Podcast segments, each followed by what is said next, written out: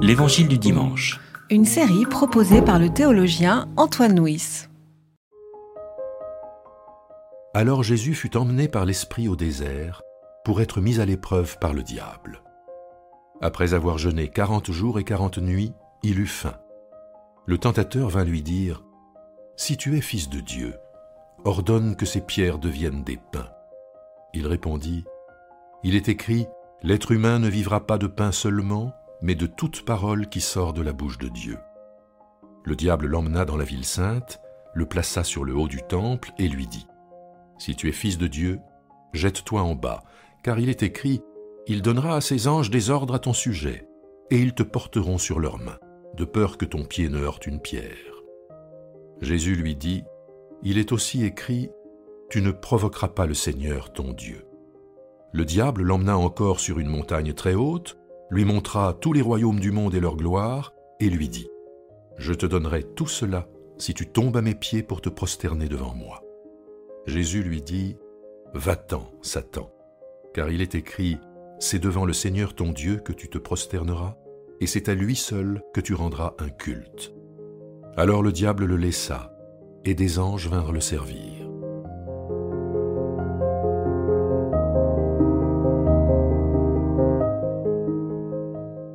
Ces derniers dimanches, nous avons médité euh, la vie chrétienne à travers euh, le sermon sur la montagne. Et puis euh, aujourd'hui, nous sommes le premier dimanche du carême. Donc le carême, c'est ce temps où nous accompagnons le Christ dans sa montée vers Jérusalem et dans sa montée vers la Passion. Et pour ce, traditionnellement, le premier dimanche du carême, nous méditons la tentation de Jésus, là, Jésus mis à l'épreuve par le diable dans ma traduction. Et le texte commence par le verset qui dit Alors Jésus fut emmené par l'Esprit au désert.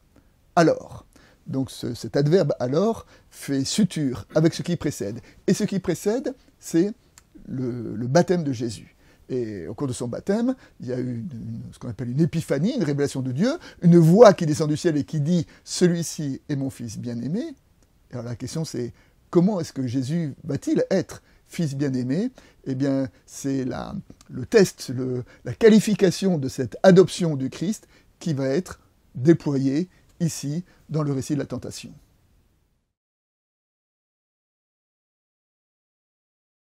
Lors de son baptême, donc, Jésus a reçu cette parole Tu es mon fils bien-aimé. Et euh, au désert, euh, comment Jésus va intégrer, recevoir, intérioriser cette parole?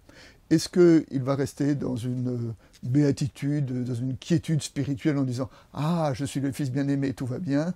Non, c'est pas cela qu'il est appelé.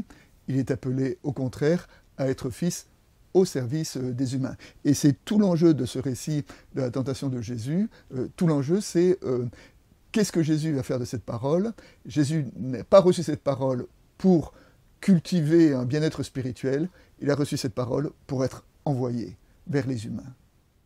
Le récit de la tentation au désert se situe au commencement du ministère public de Jésus.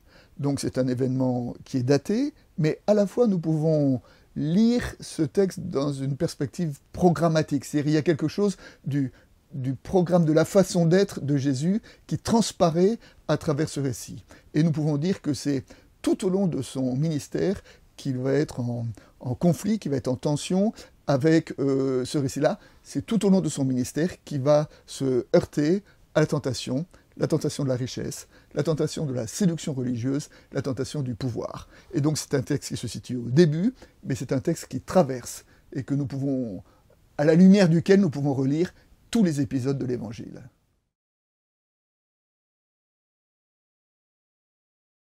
La première tentation est celle du pain. Le diable dit à Jésus, Tu as faim, transforme ces pierres en pain.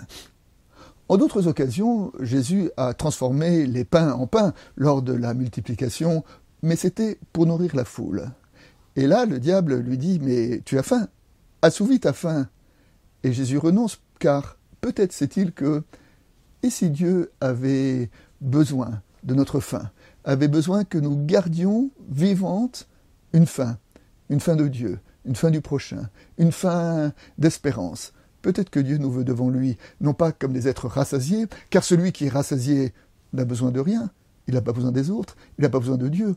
Et au contraire, il veut que nous soyons des hommes et des femmes de, faim et de soif, de, de justice, de prochain et de paix.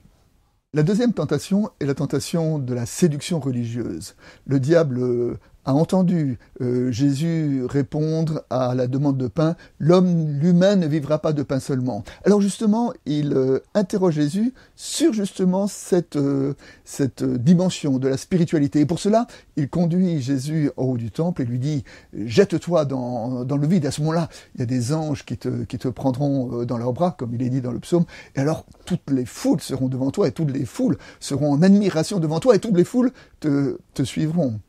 Et bien évidemment, là encore, Jésus refuse cela car euh, ce n'est pas par la séduction religieuse qu'il veut être suivi par la foule, mais, mais par sa parole. Et ce, cette, cette, opposition va se retrouver tout au long de l'évangile, parce que tout au long de l'évangile, il va y avoir une sorte de quiproquo entre Jésus et les foules. Lorsque Jésus fera des guérisons, les foules voudront le suivre, mais ils voudront le suivre pour le miracle et non pas pour sa parole.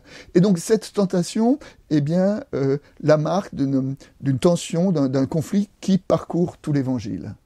La troisième épreuve se situe non plus au désert comme la première, non plus en haut du temple comme la seconde, mais sur la montagne. Alors la montagne, c'est un troisième lieu où Dieu se révèle. Et là, sur la montagne, le diable montre euh, tous les royaumes euh, à Jésus et lui dit, voilà, je te les offre, tu peux être roi de tous ces royaumes si tu t'agenouilles devant moi.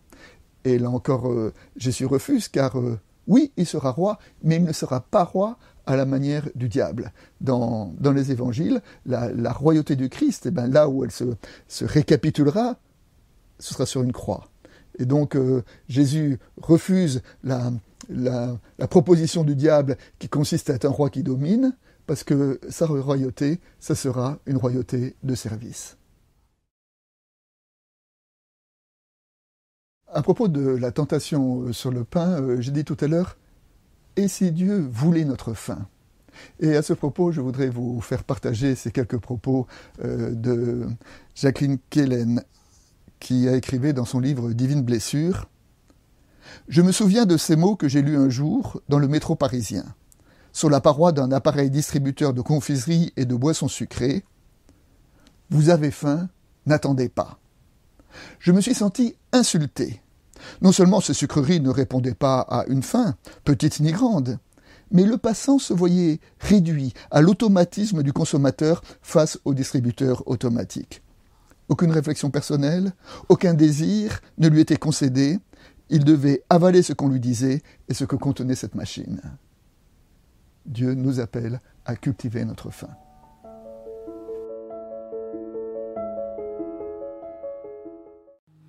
C'était L'Évangile du dimanche.